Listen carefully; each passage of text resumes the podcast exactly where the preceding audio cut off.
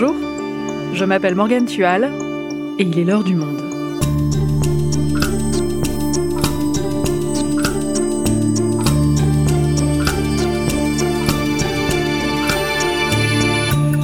Aujourd'hui, haro sur le plastique.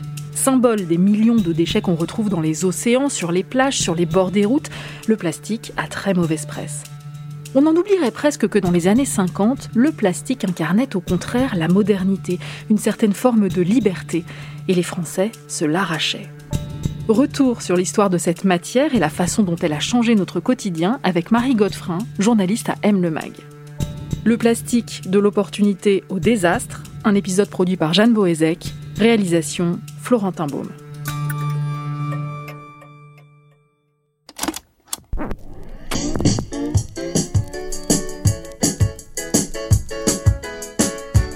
Au début des années 70. Dans les pages du magazine Ici Paris, Brigitte Bardot est photographiée chez elle. L'actrice est installée dans son vaste salon, assise sur une grande table basse de couleur claire, et au premier plan, deux tabourets blancs tam-tam. Ce meuble vient d'arriver sur le marché. Il a la forme d'un sablier ou d'un diabolo ou d'un tam-tam, d'où son nom. Il a été créé par un Français en 1968 et il est en plastique. Initialement, il n'était pas censé finir dans les salons, mais plutôt au bord des rivières. Henri Massonnet, son créateur, cherche à concevoir une assise légère et démontable pour les pêcheurs. À l'époque, le plastique fait fureur, c'est la matière parfaite pour ce dont il a besoin.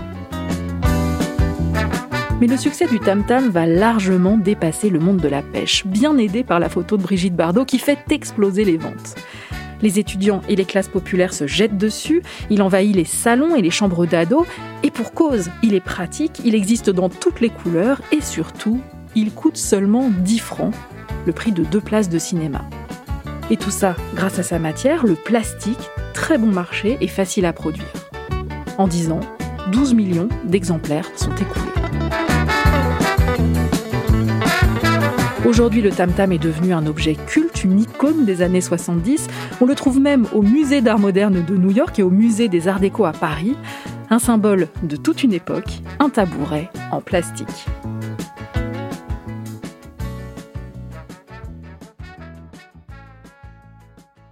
Marie, on vient d'évoquer ce fameux tabouret tam-tam, bien connu de plusieurs générations de Français.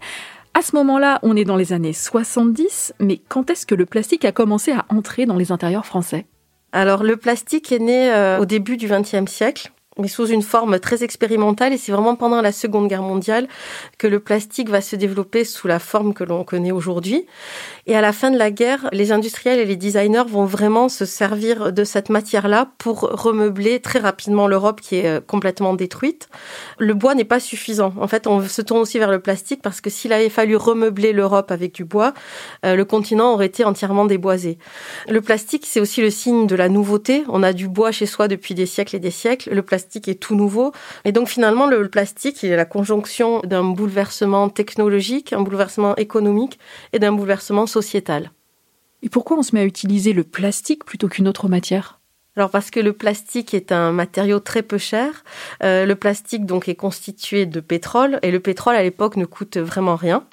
Donc, il permettait de fabriquer des objets, des meubles vraiment euh, à bas coût, ce qui permettait en fait euh, aux ménages, aux classes populaires, aux adolescents de pouvoir se meubler à peu de frais. Et puis, euh, il permet aussi de développer de nouveaux objets grâce à sa plasticité. Et les publicités vont vraiment jouer sur cet aspect-là. Le plastique a su se faire solide, plus résistant à la chaleur que l'aluminium. On apprécie sa légèreté. Alors sa légèreté, ça veut dire qu'on va pouvoir l'utiliser pour du mobilier, mais aussi pour des objets du quotidien, qu'on va pouvoir euh, l'emporter avec soi. On est plus mobile, euh, c'est aussi le développement de l'automobile, donc euh, on bouge beaucoup plus qu'avant. Et donc ce plastique va vraiment accompagner cette nouvelle société de consommation pour les emballages, les pailles, les bouteilles. Et puis les gens apprécieront aussi la dimension hygiénique du plastique qui se lave, qui est aussi liée au développement de la médecine. Et donc les gens sont aussi sensibles euh, à cet argument-là. Monsieur qui conduit sa voiture, la ménagère qui passe l'aspirateur ou qui moue son café, l'enfant qui joue, l'enfant qui rêve aussi. Chacun dépend déjà de cette chimie des grosses molécules récentes, mais en plein essor. Et concrètement, qu'est-ce que le plastique permet à l'époque que ne permet pas le bois, par exemple, dans le cas des meubles, ou les autres matières qu'on a l'habitude d'utiliser? Il permet vraiment de s'amuser avec les couleurs. Le bois, on pouvait simplement le peindre, euh, dans le meilleur des cas.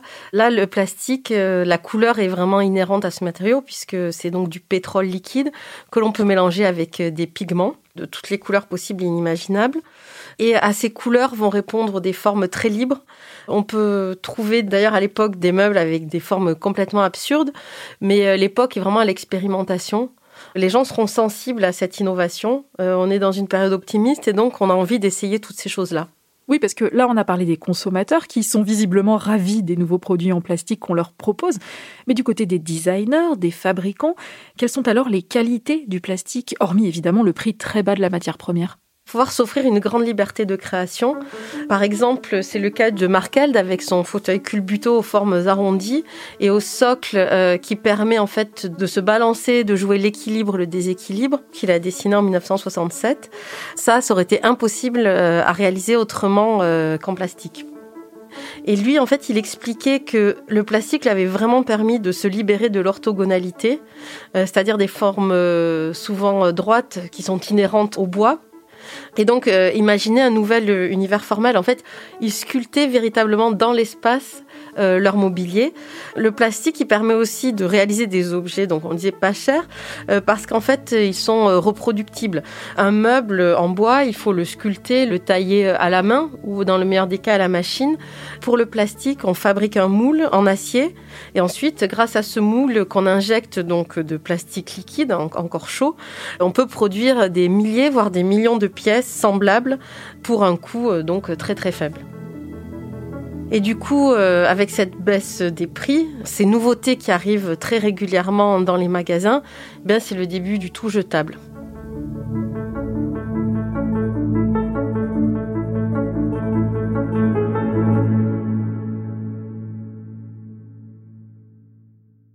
Et à ce moment-là, tout le monde trouve ça normal, le tout jetable oui, parce que euh, on a encore cette mémoire euh, de la guerre hein, où on a dû vraiment euh, économiser.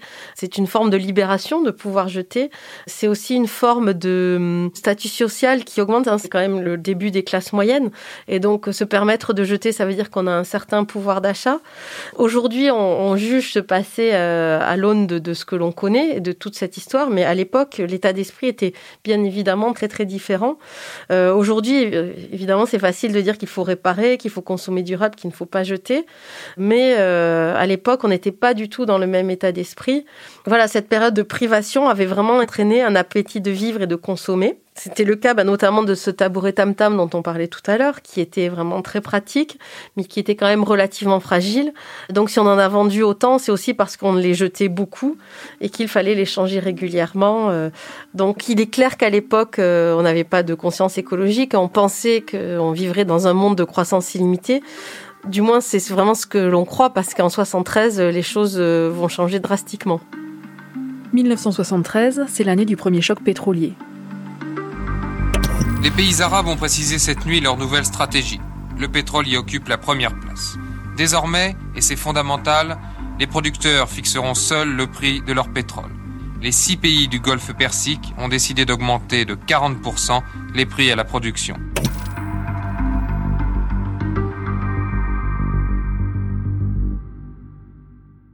Marie, peux-tu nous rappeler rapidement ce qui s'est passé concrètement cette année-là? Alors en 1973, c'est la guerre de Kippour en Israël et les pays de l'OPEP du Moyen-Orient, donc les pays euh, producteurs de pétrole, décident de montrer euh, leur solidarité avec la Palestine et vont donc euh, couper les vannes. C'est donc le premier choc pétrolier, les prix vont s'enflammer et les prix vont être répercutés sur le prix des objets en plastique.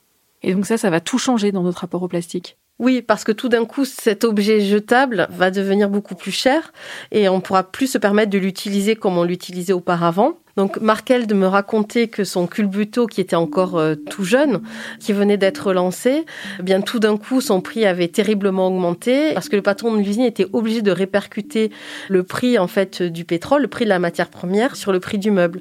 Tout d'un coup, les gens se sont détournés euh, de cette assise qui à, l'origine était euh, assez accessible et qui tout d'un coup était proposée à des tarifs beaucoup trop élevés. Donc les Français en fait vont se détourner hein, tous de ce matériau euh, pour deux raisons. Donc d'abord pour euh, cette question de prix, mais aussi pour euh, une question plus profonde. En fait, les gens vont commencer à être plus inquiets pour l'avenir. C'est le moment de l'augmentation du chômage, tout coûte plus cher, et donc dans ces moments de crise, on a besoin de se retourner vers des valeurs plus rassurantes. Et en fait, c'est ces valeurs-là qui vont être incarnées par le bois, qui va donc rassurer les consommateurs, les ménages français. Et pourtant, ça ne marque pas pour autant la fin du plastique. Loin de là, on le voit aujourd'hui, le plastique est encore énormément utilisé pour les meubles et pour le reste. Comment ça s'explique alors? C'est vrai que c'est paradoxal. On aurait pu imaginer qu'à ce moment-là, le plastique, on allait complètement s'en détourner. Et finalement, euh, les années 70 puis 80 surtout, c'est l'époque des premières délocalisations. En fermant des usines en France que l'on va ouvrir dans des pays euh, du bout du monde où l'on peut produire moins cher, comme la Chine par exemple, eh bien en fait, on va pouvoir euh, rogner sur les prix. Avant, on rognait sur le prix de la matière première, et là, tout d'un coup, c'est sur les salaires que l'on va rogner. Et d'ailleurs, aujourd'hui, la majorité des tabourets Tam Tam sont produits hors de France. Mais produire du plastique au bout du monde, est-ce que c'est vraiment la solution? Et dans les années 80, certains commencent vraiment à s'interroger et c'est le début d'une prise de conscience écologique. Et cet éveil de la conscience écologique, comment ça se traduit concernant le plastique à cette époque-là? Alors par exemple, on commence à dire qu'il faut arrêter de brûler les déchets plastiques, donc euh, années 70 et 80. On prend conscience des risques pour la santé de ce matériau qui finalement n'est pas si stable que ça. Euh, les premiers objets en plastique datent des années 50, donc euh, ils commencent à s'abîmer, certains commencent à jaunir, à se dégrader. On voit la nature qui commence à être polluée par des sacs. Donc en fait, il y a tout un tas d'éléments qui poussent les gens en fait à remettre en question cette utilisation du plastique. Cette question, on la retrouve partout même dans les médias qui s'en inquiètent Faire la différence entre les matériaux et les produits qui sont devenus indispensables et ceux qui ne répondent qu'à des besoins superficiels, ce sera probablement un des choix que devra faire la société industrielle de demain. L'ère du plastique, ersatz pas cher qu'on peut jeter après usage, semble bien sur le point de se terminer. Alors au fil des décennies, des solutions commencent à émerger. Par exemple, le recyclage se développe, des usines de tri se créent euh, sur tout le territoire français. Et puis plus récemment, certains ont travaillé sur des bioplastiques euh, à base de betteraves ou de maïs qui pourraient être des alternatives euh, au pétrole. Et est-ce que cette prise de conscience, elle change le comportement des Français vis-à-vis -vis du plastique?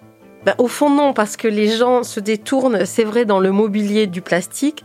Euh, aujourd'hui, il n'a plus bonne presse. Il est associé à la dimension jetable. Le plastique est associé aussi à la question de, de la pollution.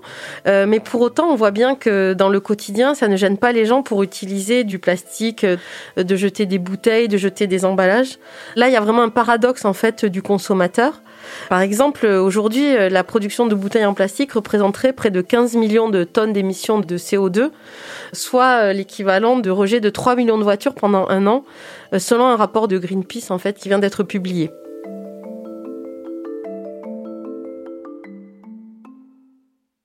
Mais alors justement, on en est où aujourd'hui? Tu nous le disais, la prise de conscience a commencé dans les années 70 et on voit bien qu'on parle beaucoup du plastique ces dernières années, avec aussi des mesures comme l'interdiction des ustensiles en plastique jetables, les pailles par exemple. Est-ce qu'avec tout ça, enfin, on réussit à limiter notre consommation de plastique? Non, en fait, au contraire, c'est de pire en pire. On consomme, on produit, on jette de plus en plus de plastique. Donc, depuis le début de la pandémie, euh, on consomme des masques, on consomme des objets utilisables une seule fois, euh, que ce soit euh, dans le civil ou dans les hôpitaux. Et donc, en fait, on ne fait qu'amplifier ce problème du plastique. Donc, comme on ne sait pas que faire de nos poubelles, eh bien, finalement, on les envoie au bout du monde et elles finissent bien souvent dans des océans. Le gros problème aujourd'hui, c'est la pollution de la mer. Et tu as évoqué tout à l'heure le bioplastique et le recyclage, ça pourrait être la solution? Alors le bioplastique, c'est euh, une solution qu'on met en avant beaucoup d'éditeurs de meubles, mais en réalité, le bioplastique, il est composé d'une matière première végétale, c'est sûr, mais euh, c'est une matière première dont on ne connaît pas l'origine, bien souvent. Donc ce sont des terres arables qui peuvent être euh, des terres arables du bout du monde. Donc pourquoi pas, on peut imaginer un champ de maïs au Brésil, issu de la déforestation, par exemple, de l'Amazonie, arrosé de pesticides. Donc est-ce que c'est vraiment mieux d'avoir une chaise fabriquée en maïs qui vient du bout du monde que de pétrole On peut se poser la question. La solution qui paraît la plus pertinente aujourd'hui, bah déjà, c'est de consommer moins. Et puis, c'est de recycler, en fait, toute cette matière première, tout ce plastique qu'on a dans les mains. On pourrait tout à fait le réutiliser bah, pour créer de nouveaux objets, de nouveaux meubles. Le problème, c'est qu'aujourd'hui, ça coûte trop cher. Il faut trier ce plastique. Ensuite, il faut le réinscrire dans une chaîne de production. Et aujourd'hui, ça coûte plus cher bien que d'aller extraire du pétrole et puis d'en faire des meubles. Donc, le jour euh, où le pétrole sera plus cher que le recyclage, on se dit que les choses peuvent bouger et que on en est aujourd'hui dans une phase un petit peu expérimentale. Il y a beaucoup de petites usines de recyclage. Donc, comme ce sont des petites unités, euh, ça coûte plus cher. On peut espérer que dans les décennies qui viennent, on recyclera davantage euh, tout ce plastique.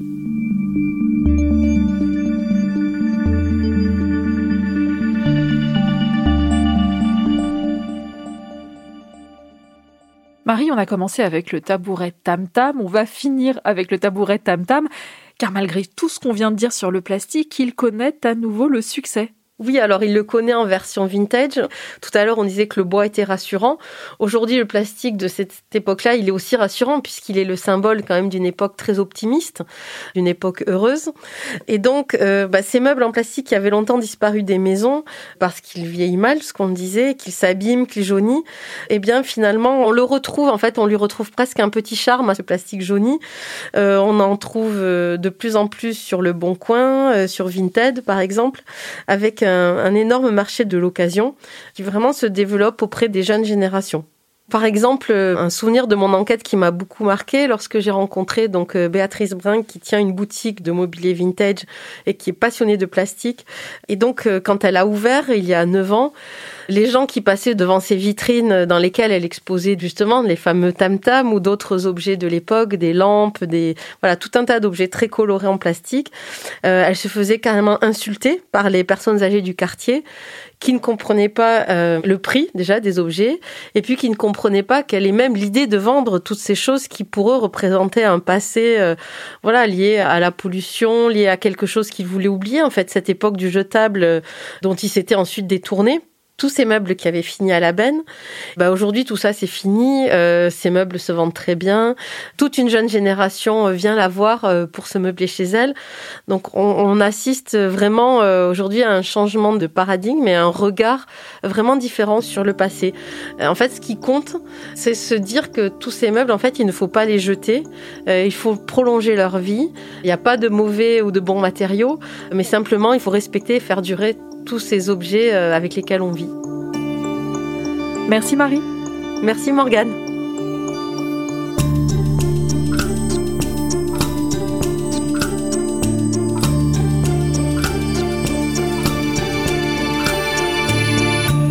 Si vous souhaitez en savoir plus sur le sujet, vous pouvez aller consulter l'article de Marie Godefrin dans la rubrique Aime le mag en vous abonnant sur notre site lemonde.fr. C'est la fin de l'heure du monde, le podcast quotidien d'actualité proposé par le journal Le Monde et Spotify. Pour ne rater aucun épisode, vous pouvez vous abonner gratuitement au podcast sur Spotify ou nous retrouver chaque jour sur le site et l'application lemonde.fr. Si vous avez des remarques, des suggestions ou des critiques, n'hésitez pas à nous envoyer un email l'heure du monde@lemonde.fr. L'heure du monde est publiée tous les matins du lundi au vendredi. On se retrouve donc très vite. À bientôt.